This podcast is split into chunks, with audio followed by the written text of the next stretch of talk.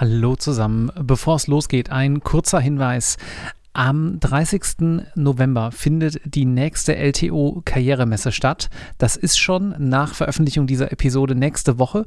Könnt ihr euch auf lto-karriere.de anmelden, trefft spannende Arbeitgeber, sichert euch euren nächsten Job als Vimi, Referendarin oder Associate.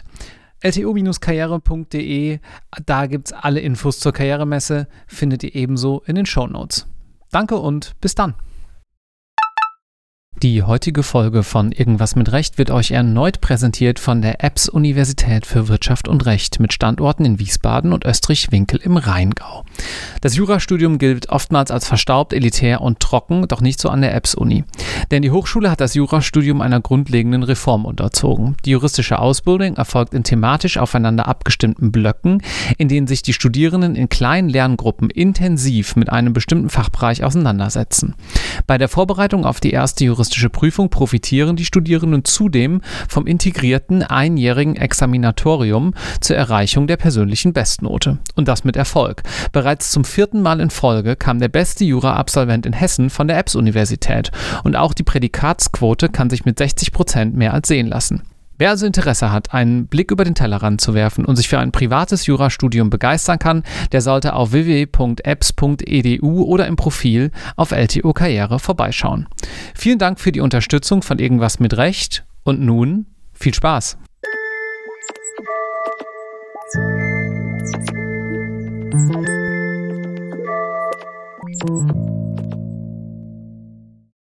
Herzlich willkommen zu einer neuen Episode Irgendwas mit Recht. Mein Name ist noch immer Marc Ohrendorf und ihr hört das letzte Teilstück dieser Spezialserie zum Thema Schiedsrecht. Und ich sitze hier wieder zusammen mit Anna Massa. Hallo Anna. Zum letzten Mal, das ist total traurig.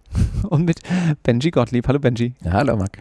Wir haben in der letzten Folge gesprochen über das Thema wie kommt eigentlich so ein Schiedsspruch zustande, bis zu dem Punkt, wo der zugestellt wird. Dann kann es ja sein, dass eine der Parteien, nämlich die Partei, die verloren hat, einfach zahlt. Es kann aber auch sein, dass entsprechend vollstreckt werden muss. Benji, wie läuft so eine Zwangsvollstreckung, vielleicht auch für diejenigen Zuhörenden, die noch nicht so viel mit dem Rechtsgebiet zu tun hatten, in etwa ab und welche Besonderheiten gibt es dann da beim Schiedsspruch?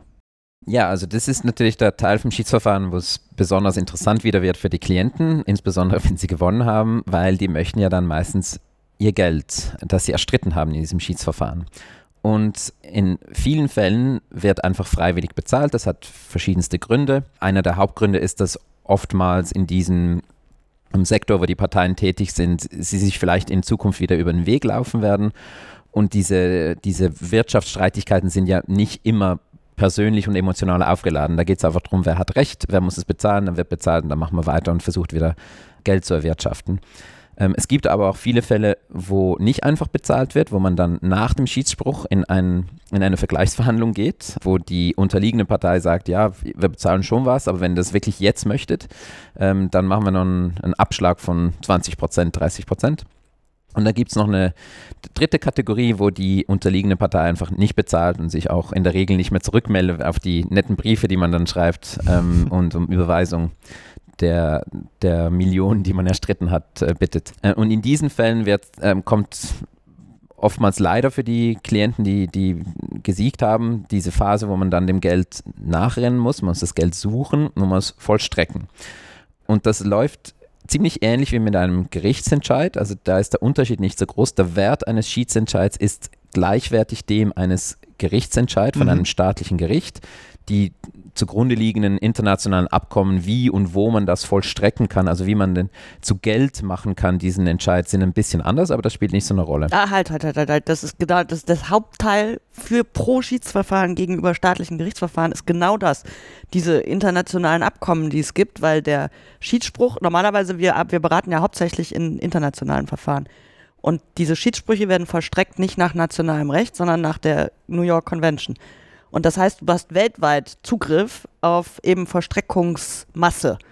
Das ist viel einfacher mit so einem Schiedsspruch als mit einem staatlichen Urteil. Weil du mit einem deutschen Urteil beispielsweise jetzt nicht in Ahnung, die Türkei fahren könntest und sagst, so, liebes türkisches Gericht, hier bitte einmal verstrecken. Du kannst es aber mit einem Schiedsspruch, der irgendwie Bezug hat zu vielleicht Deutschland, deutsche Parteien, deutscher Schiedsort, deutsche Schiedsregeln, weiß der Geier.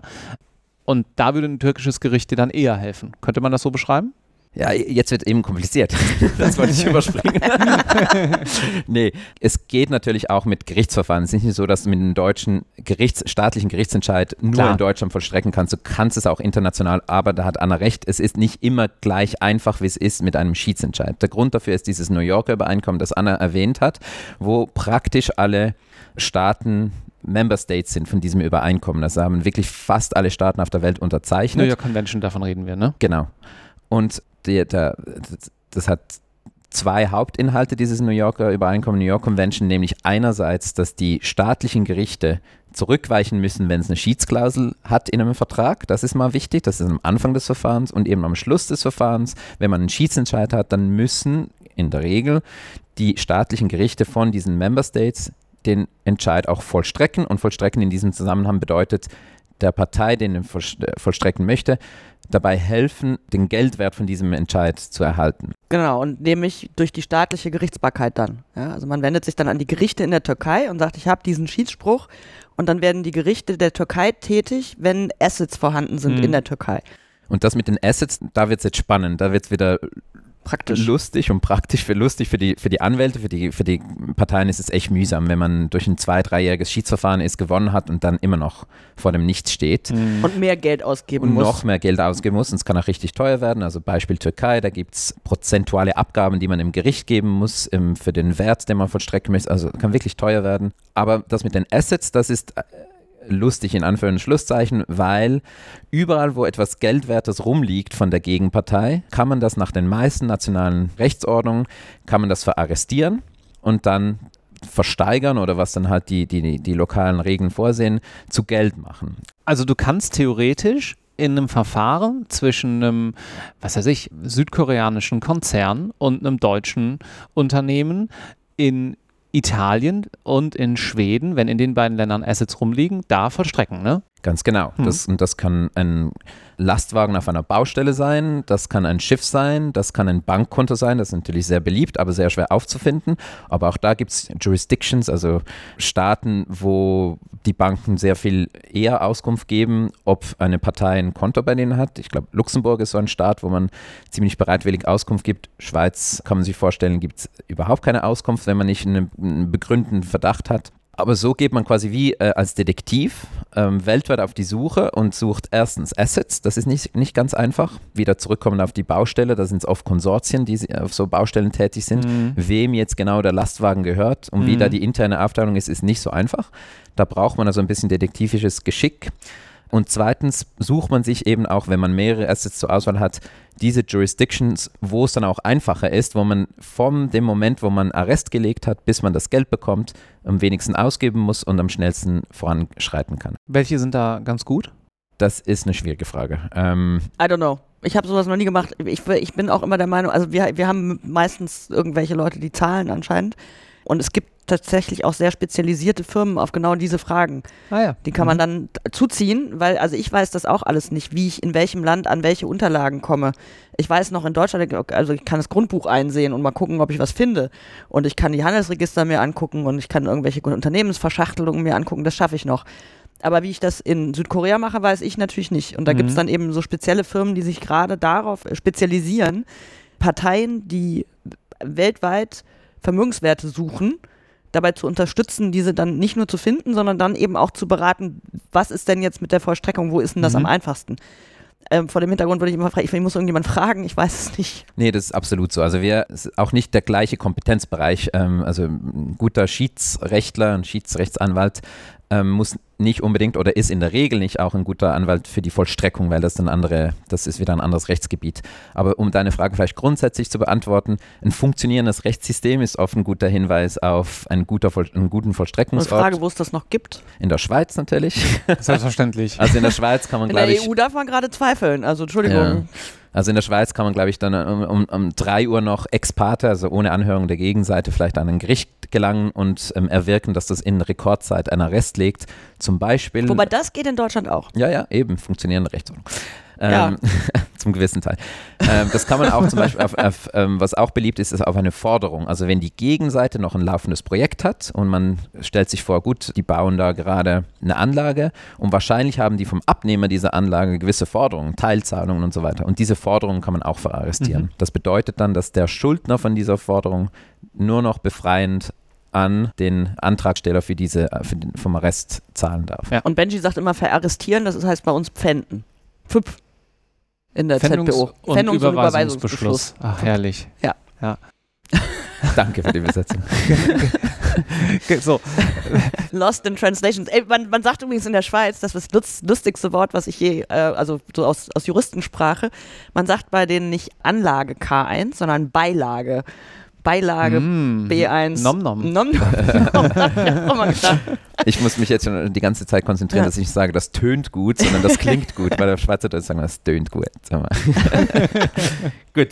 Gut, also so viel ungefähr zum Thema Vollstreckung. Wir sehen, da ist eigentlich auch noch äh, ziemlich viel äh, Redebedarf und da könnte man mal mit einem Spezialisten noch mal ein paar Stunden darüber reden, wo man irgendwie äh, wilde Ware und Forderungen und Bankkonten auf der ganzen Welt äh, so. Da gibt es auch viele Räubergeschichten dazu. Verarrestiert. Also verarrestiert. Also es gibt auch wirklich äh, Geschichten dazu von, von spezialisierten Unternehmen, die da äh, durch äh, Abfalleimer sich durchwühlen und auch irgendwelche Quittungen finden und so weiter. Also da gibt es ein, einiges, einiges für eine nächste Podcast-Folge. Ja.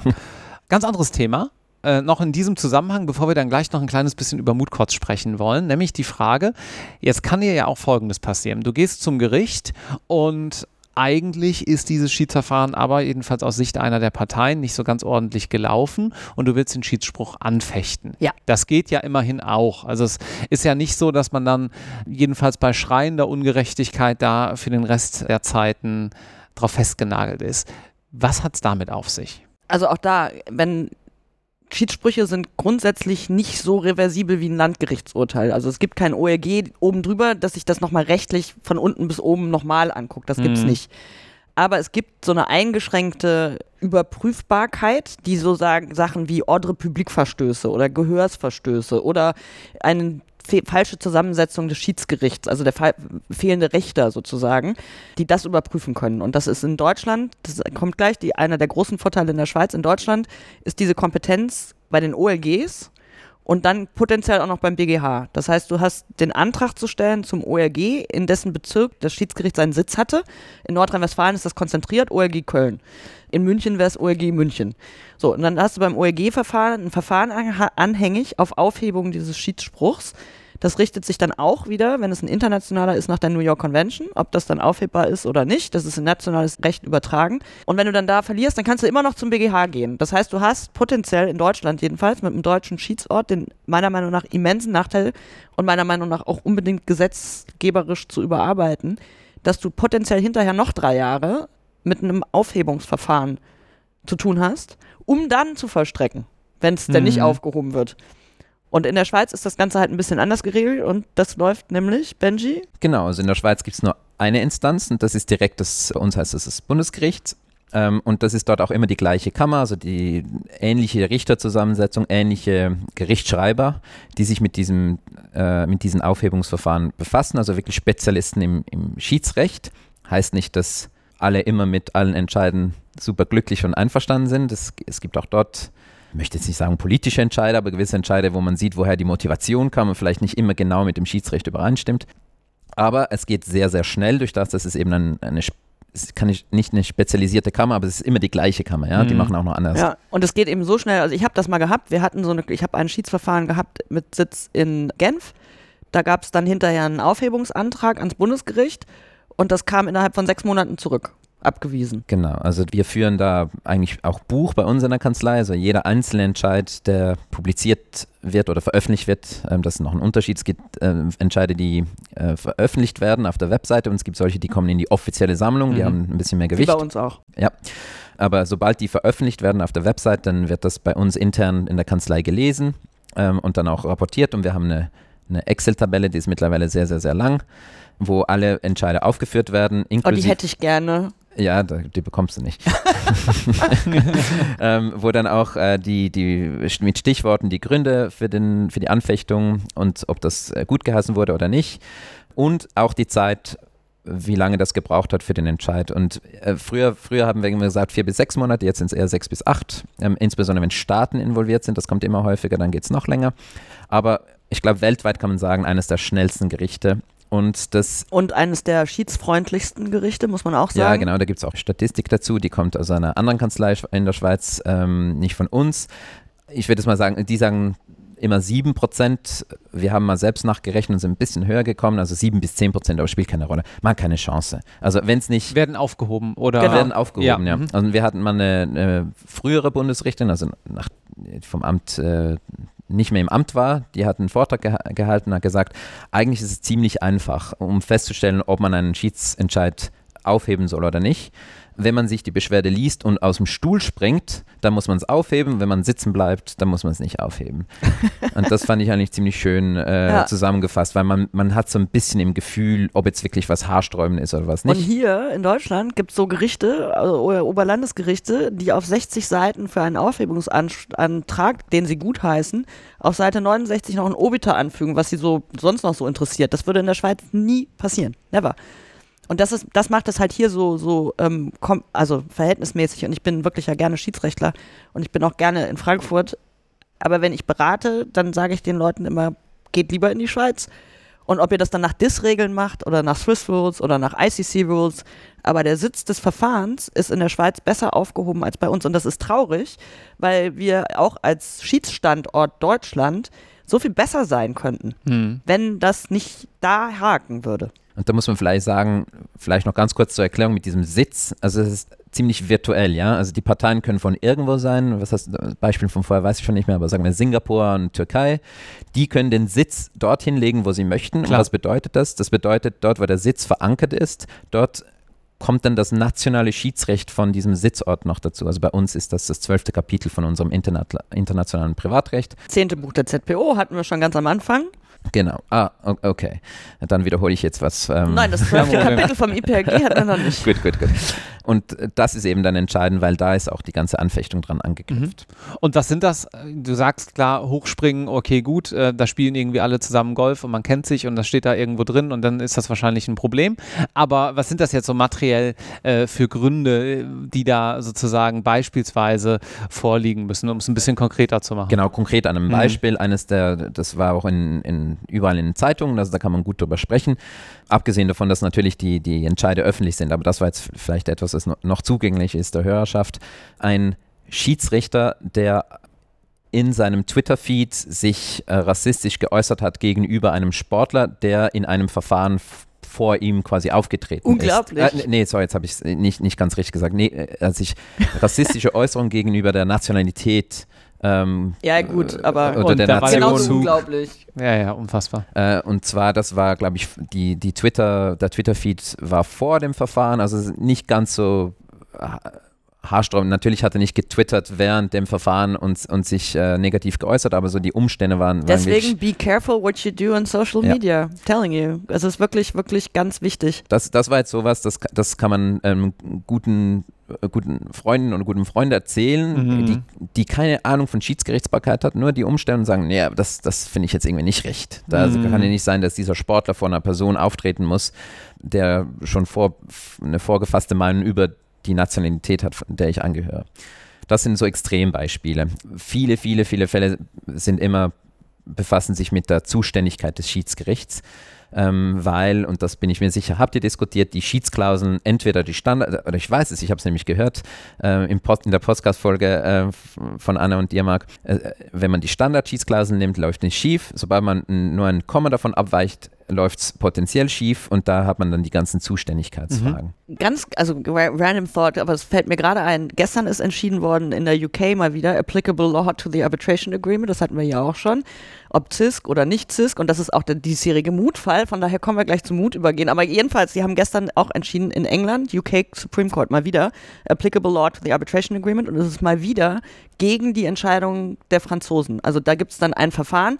Die Schiedsklausel unterliegt einem nicht bestimmt, also da steht keine Rechtswahl drin für die Schiedsklausel.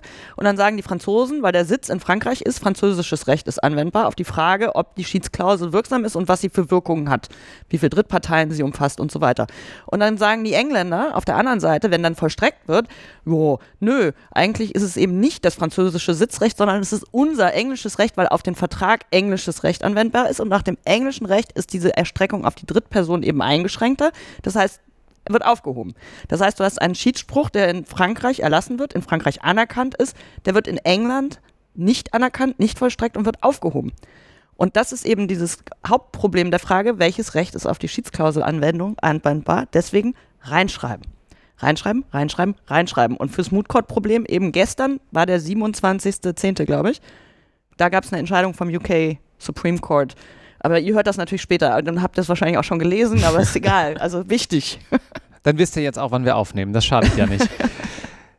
Gut, ähm, Sorry. Damit haben wir aber sozusagen ja diese, äh, diesen ganzen Zyklus eines Schiedsverfahrens jetzt einmal ganz gut abgebildet. Ähm, ich glaube, wir sind jetzt hier in der äh, notwendigen und auch den Zuhörenden äh, zumutbaren Kürze durchs Vollstreckungsrecht und Anfechtungsrecht von Schiedssprüchen durch. Jetzt kommt unser eigenes kleines Obiterdiktum, nämlich natürlich so ein bisschen Mood Court äh, Diskussion. Interessierte ähm, zum ganzen Thema Mood Court, also wenn ihr in den ersten Semestern irgendwo seid und es vielleicht noch vor euch habt, äh, hören da auch gerne mal mal in die Folgen rein, die wir dazu hier schon gemacht haben. Die verlinken wir natürlich auch nochmal im beiliegenden PDF. Benji, wir starten jetzt doch nochmal ganz kurz äh, ziemlich weit vorne, nämlich mit der Frage, was ist eigentlich so schön an einem Mood Court? Es macht unglaublich viel Spaß, unglaublich viel Arbeit und macht Freunde fürs Leben. Das ist äh, kurz beschrieben. Der letzte jetzt, Punkt ist auch fast der schönste. Genau, da komme ich auch gerne nochmal drauf zurück. Ähm, Man hat jetzt überall Freunde, auf der ganzen Welt. Genau. Für den Rest des Lebens. Ganz toll.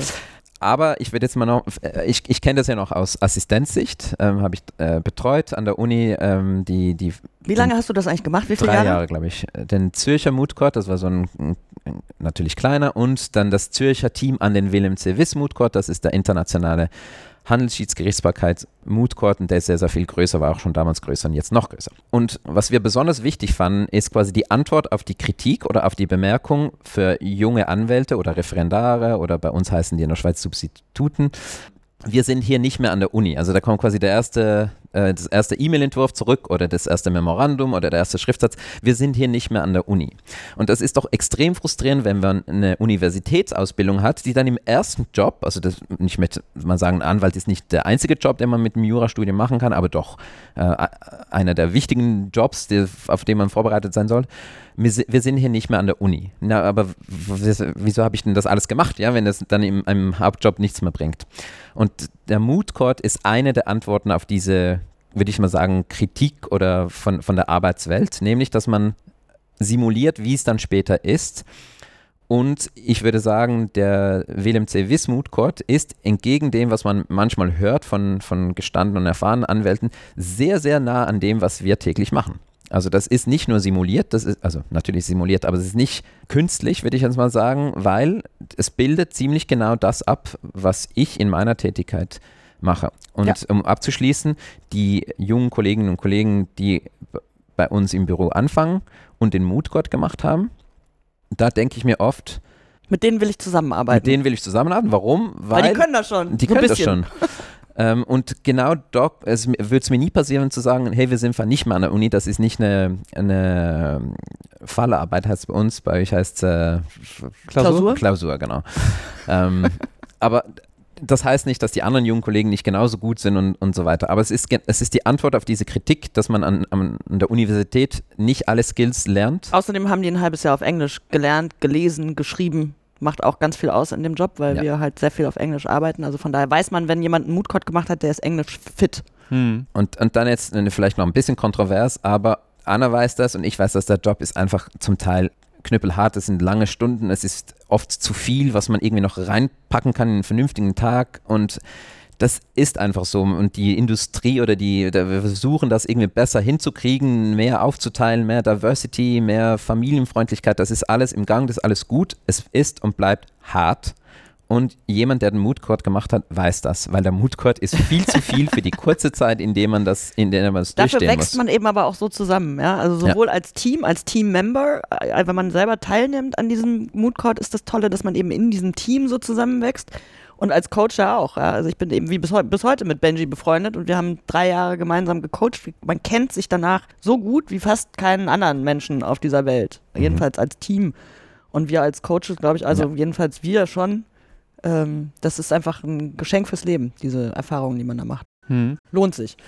Hatte ich schon mal gesagt.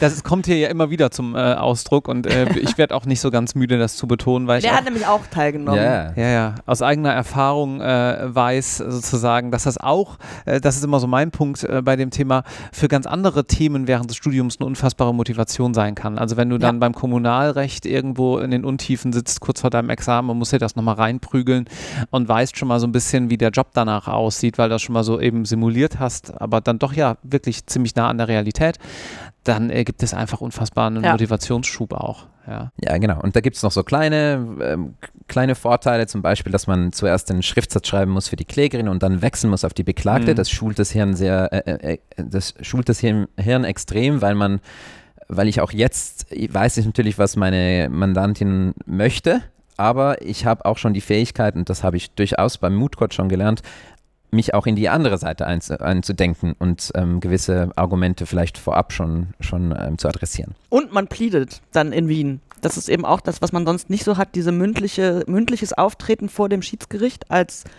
Showanwalt in dem Sinne. Grandiose Übung für die mündliche Examensprüfung. Und übrigens. grandiose Übungen fürs Leben auch Leben. hinterher. Präsentationsskills, wie rede ich, was mache ich mit meinen Händen, wie, wie sitze ich, wie gucke ich das Schiedsgericht, wie gucke ich das Schiedsgericht so an, dass sich alle mitgenommen fühlen. Mhm. Also Sachen, die man da on the, nicht eben nicht on the job, sondern at the university lernt, die unbezahlbar als Und, Anwalt. Äh, da fällt mir eine Anekdote vielleicht dazu ein, was uns vielleicht noch zum Coaching bringt, was wir auch noch besprechen wollten. Aber äh, Daniel Dekotins, der heute nicht dabei ist, ähm, der dritte der dritte, Cockroach, der, Cockroach, der hießen Cockroach wir. wie wir uns nannten. Anna und, und ich, wir haben immer gesagt, ähm, das war unsere Devise, es müssen alle sprechen in Wien. Also Wien ist dann quasi die, der Showdown von diesem Mood Court, wo dann die mündlichen Verhandlungen ähm, stattfinden. Und da gibt es verschiedene Herangehensweisen. Es gibt Teams, die schicken dann nur die Besten, weil sie unbedingt weiterkommen möchten. Belfast, äh, Belgrad, Entschuldigung, die hervorragend sind und super gecoacht sind, da muss man ein Jahr mitmachen und nur recherchieren, da, bevor man überhaupt mal ans Schreiben und ans Pleaden dann darf. Hm. Also es ist, da muss man zweimal mitmachen, um Genau. Und wir haben halt gesagt, wir möchten unbedingt weiterkommen, aber diskussionslos, alle müssen sprechen. Und das war halt, ähm, das war, das war so ein, eine Coaching- Entscheidung, Grundsatzentscheidung, Grunds- genau, ja. die wir, und das, das erinnere ich mich noch, wie wir das diskutiert haben. Das ist dann auch nicht ganz einfach, weil wir sind dann äh, zwei, dreimal tatsächlich davor gestanden, weiterzukommen. Also wir wussten das nicht, weil das noch nicht bekannt gegeben wurde. Also das, wir, wir haben gedacht, "Oh, das, das ist gut, das war jetzt gut, diese Vorrunde. Und wir haben dann immer, bevor das bekannt gegeben wurde, entschieden, falls wir weiterkommen, welche zwei dürfen weiter plädieren. Und wir haben das dem Team auch vorher noch gesagt, bevor wir wussten, ob wir weiterkommen, weil wir dachten, das ist auch eine gute äh, Lebenslektion. Und das ist eben, das kam auch, also ich habe das als Teammember eben, das habe ich im Podcast, als wir hier zu zweit saßen, auch schon mal gesagt. Bei uns war das eben so, da hat das, da sind wir weitergekommen und dann haben die Coaches uns die Entscheidung überlassen wollen, wer pleadet. Und dann mit der Erfahrung bin ich Coach geworden. Und es war grotesk bescheiden. Die Nacht war bescheiden. Und deswegen haben wir uns dann hinterher gesagt, wir, wir als Coaches setzen uns zusammen für den Fall, dass wir weiterkommen. Wir haben, wir, unsere Executive Decision, der und der pleadet für Claimant und der und der oder die und die pleadet für Respondent, für den Fall, dass wir als Claimant oder als Respondent weiterkommen. Und das hat, glaube ich, auch immer gut funktioniert. Da waren wir schön essen und haben ein Glas Wein getrunken und haben uns irgendwie die letzten vier Pleadings unterhalten und haben eine gemeinsame Entscheidung getroffen, wer dürfte, wenn wir könnten. Genau. Also, wenn wir mal ein bisschen raus, wenn wir mal ein bisschen rauszoomen aus dieser, äh, aus dieser äh, Wien-Pleading Mood Court Blase, dann geht es doch letztlich auch um gute Führung, oder? Also es geht auch um die Frage, wie leite ich auch ein Team so an, dass es richtig, richtig gut performt. Und das ist doch, da lehne ich mich wahrscheinlich nicht zu weit aus dem Fenster, das ist doch auch ein Skill, den ihr auf jeden Fall heute in eurer Praxis gut gebrauchen könnt, oder? Also durchaus. Vielleicht äh, muss man vorab sagen, es ist nicht einfach. Und das habe ich tatsächlich dort als Mood-Coach gelernt, weil man kann nicht einfach was hinsagen, weil das kommt bei der anderen Person dann auch an, was man sagt. Und da gab es auch Tränen, wenn man das nicht richtig gesagt hat. Und äh, das ist, da ist man nicht im, im Chef-Angestellten-Verhältnis. Das heißt, die Emotionen kommen ziemlich ungefiltert wieder zurück. Und das ganz Tolle, jedenfalls bei uns drei als Cockroaches-Team war, dass wir alle total unterschiedlich sind. Und Daniel zum Beispiel ist einer, der, der war sehr emotional intelligent. Der hat das alles sozusagen schon vorweggenommen. Also, und ich bin halt meistens, ich polter immer so rein. Und das hat er so aufgefangen mit seinem viel emotionaleren ja. Denken. Und das hat Wahnsinn, also mir auch als Coach nochmal gezeigt, und ich gebe dir recht, es ist nicht leicht, aber für das Schule fürs Leben. Hm. Ja. Leadership Skills pur. Und ich kann ein konkretes Beispiel machen. Die Studenten im Moodcode, die setzen sich mit diesem Schriftsatz über Wochen ähm, auseinander und das, sind, das muss ja auf 30 Seiten passen und der erste Entwurf ist vielleicht 45 Seiten, da muss man, müssen sie sich streiten, was wird gestrichen, was ist wichtig, was nicht. Und die, die Coaches sehen verschiedene Entwürfe in verschiedenen Stadien und kommentieren das. Und dann kommt drei Tage vor der, vom Abgabetermin, schauen sich die Coaches das nochmal an und dann kommen Kommentare, die sich gegenseitig widersprechen zwischen den Coaches, die widersprechen, was man noch vor zwei Wochen gesagt hat, die etwas wieder reinnehmen, was man selbst als Coach schon rausgenommen hat. Und das hat alles seine absolute Berechtigung. Ähm, hat damit zu tun, dass sich Schriftsätze entwickeln, dass sich Meinungen entwickeln, dass sich Gespräche ergeben, dass man sich es einmal noch genauer anschaut, als man es vielleicht vorher angeschaut hat. Weil man, und das ist sehr ähnlich wie jetzt im Berufsleben. Und ich als Angestellter kann besser damit umgehen, wenn meine Entwürfe im letzten Moment nochmal umgeschrieben werden, obwohl ich das schon dreimal gezeigt habe. Und ich glaube, ich kann es besser erklären, wenn ich was mal überarbeite, obwohl ich es mir vor zwei Wochen noch anders überlegt habe. Hm. Und das sind alles ja, ja, das war die Schule da. Und das war die Schule, und dann gab es immer, ganz am Ende gab es immer so Nachtsitzungen bei Walder Wies im Büro und dann haben wir, haben wir das Ding an die Wand geworfen und haben die ganze Nacht da durchgedraftet und irgendwie nochmal jeder, jeder Satz den man sich einzeln durchliest, äh, da an die Wand geworfen. Und kann man nicht das Wort noch anders formulieren und kann man nicht den Punkt irgendwo anders hinmachen und ist es so logisch? Und wenn es dann ganz schlimm wurde, dann war irgendwas unlogisch und dann musste man wieder zurück mhm. und dann hat man das irgendwie nochmal an eine Wand geschrieben. Also hat ganz viel auch so von, von dieser, der, wie schreibe ich einen Schriftsatz mhm. so, dass es überzeugend ist, lernt man. Ja, und ich, also das habe ich mir ähm, in der Nacht vor kurzem noch überlegt. Das Problem beim äh, Mut kurz, in Anführungsschlusszeichen, ist, dass da die Unterschriften von, bei uns waren es glaube ich jeweils sechs Studierende, sieben vielleicht, aber da stehen halt die Unterschriften von allen drunter und da hat jeder eine Stimme und sagt, nee, ich möchte nicht, dass es so rausgeht, ich möchte, dass es perfekt ist. Und dann sitzen wir halt noch mal eine halbe Stunde. Und da haben die Coaches zum Beispiel in dieser Situation wenig zu sagen, ist ja nicht, also die sagen dann viel, aber die müssen sich unterzeichnen. Und wir hatten, äh, ich hatte mit einem Kollegen eine Diskussion, ob ein Schriftsatz, der von unserer Kanzlei rausgeht, quasi das ein Kanzleiprodukt ist oder von der Person das unterzeichnet. Und ich finde, es ist so ein, ein Gemisch, ja, Misch, weil, ja. Äh, weil äh, man möchte einfach. Unterschreibt ihr mit Schellenberg oder unterschreibt ihr mit Namen? Also immer mehr mit Schellenberg. Es ja. gibt aber, das war der Unterschied. Ich habe gesagt, wir müssen immer mit Schellenberg unterschreiben.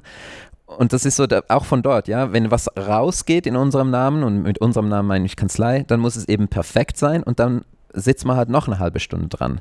Äh, und da habe ich auch Chefs, verschiedene gehabt, äh, von denen gelernt, wo man dann auch nochmal geschützte Leerschläge nochmal im 160-seitigen Dokument anschaut, weil es einfach sonst so nicht rausgehen kann. Und das ist auch irgendwann so das Erste, was ich meinen Associates sage. Ich hätte es gerne von dir so, wie du es an Mandanten schicken würdest. Damit ich auch von Mutgott, das haben wir nämlich denen ja, auch gesagt. Genau. Wir haben gesagt, äh, wir möchten keine Entwürfe sehen, wir möchten einfach so auch vom ersten Entwurf schon, wie ihr es nach Wien schicken würdet. Ja, und das hast du dann ja ganz automatisch als Entwurf, weil wenn wir dann wieder darauf zurückkommen, was du gerade gesagt hast, dass man eben diesen normalen äh, Fortgang hat, dass sich Dinge weiterentwickeln, auch wenn man es sich einfach noch ein zweites, drittes, viertes Mal anschaut, hast du ja qua Natur der Sache immer beim ersten Mal schon den Entwurf, auch wenn du es nicht so nennst. Klar. Aber natürlich hast du so formal ja äh, vielleicht schon ein bisschen besser und so weiter. Ja. ja. Aber ich, also es ist mir auch passiert, ich habe äh, meinem Chef Chris Bog von, von Schellenberg Wittmer äh, in meiner ersten Arbeitswoche als Associate, da war ich nicht, äh, also ich habe mein Referendariat auch dort gemacht, aber erste Woche als Associate habe ich ihm geschrieben, liebe Chris, anbei mein erster Entwurf, liebe Grüße Benji und dann kam Postwend zurück, hi Benji, I don't do first drafts. aber es geht ins Ähnliche ja, rein. Ist, äh Schön. Vielen herzlichen Dank. Und ähm, ganz lieben Dank vor allem dir, Anna, äh, dass oh nein, du dir jetzt kommt die Abschied. Ja, so viel oh. Zeit hier genommen hast. Äh, bei sechs Folgen plus einer davor. Ich glaube, wir haben insgesamt jetzt knapp vier Stunden äh, zum Thema Schiedsrecht veröffentlicht. Aber auch nur, weil das so Spaß macht mit dir. Dankeschön. Und äh, vielen Dank dir, Benji, dass du extra nach Frankfurt gekommen bist heute. Ich glaube, so viel darf man verraten. Ja, genau. Um Mit dem hier, Zug. mit dem Zug. Um hier Deutsche eine Stunde Bahn. mit uns äh, aufzunehmen. Nochmal der Hinweis, bitte schaut nochmal in die Shownotes rein, da gibt es auch zu dieser Folge noch so ein bisschen weiterführende Hinweise, wie zu allen anderen auch. Es gibt eine Übersichtsseite mit allen Folgen. Vielen Dank fürs Zuhören, bleibt uns gewogen, bis bald. Tschüss. Ciao. Tschüss.